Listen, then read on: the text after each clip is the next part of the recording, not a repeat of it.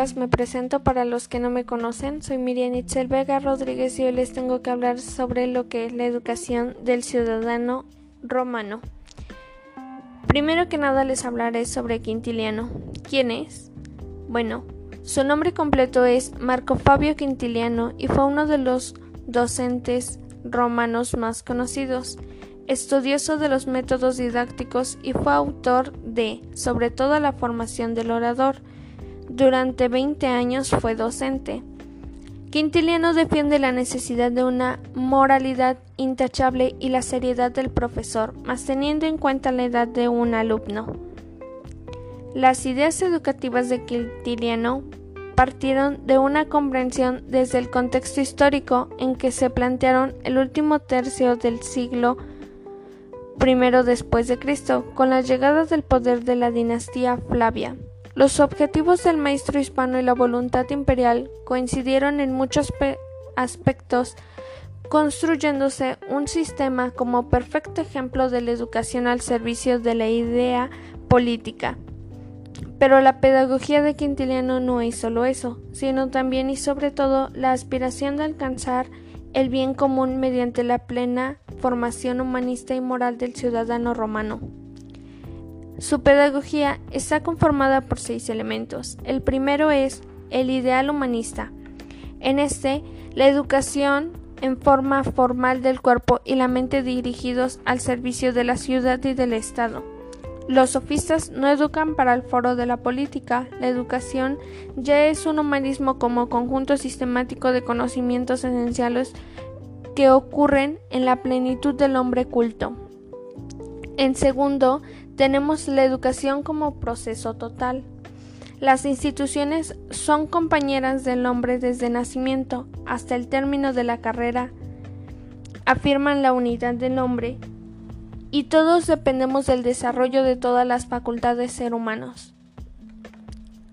En tercera tenemos las ventajas de las escuelas públicas. Generalmente se emplea una pregunta previa sobre si las escuelas deben de ser públicas o domésticas.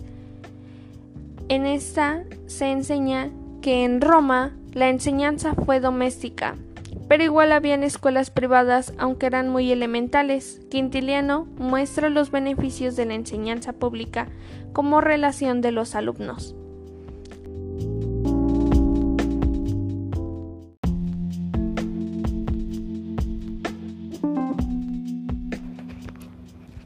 En cuarto lugar tenemos la importancia del hogar.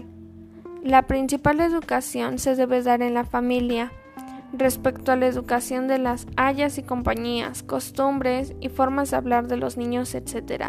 De todos los padres exige erudición y sabiduría, pero a Quintiliano le da preocupación que los padres dejaran toda la responsabilidad a los maestros.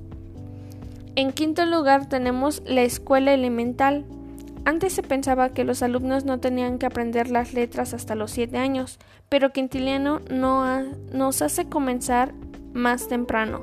Los pedagogos necesitan conocer la naturaleza que manipula para sacar su mayor provecho de posibilidad del alumno.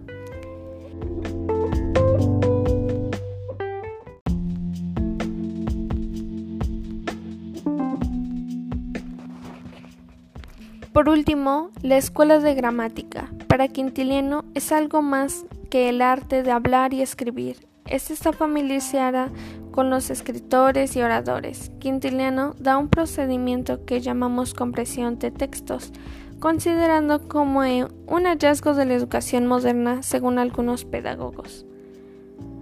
Y bueno, esto ha sido todo por hoy en nuestro tema y me gustaría que me siguieran en mi Facebook y me dejaran sus preguntas y comentarios referente al tema que les he hablado. Mi nombre es Miriam Vega y nos podemos ver en el siguiente postcat.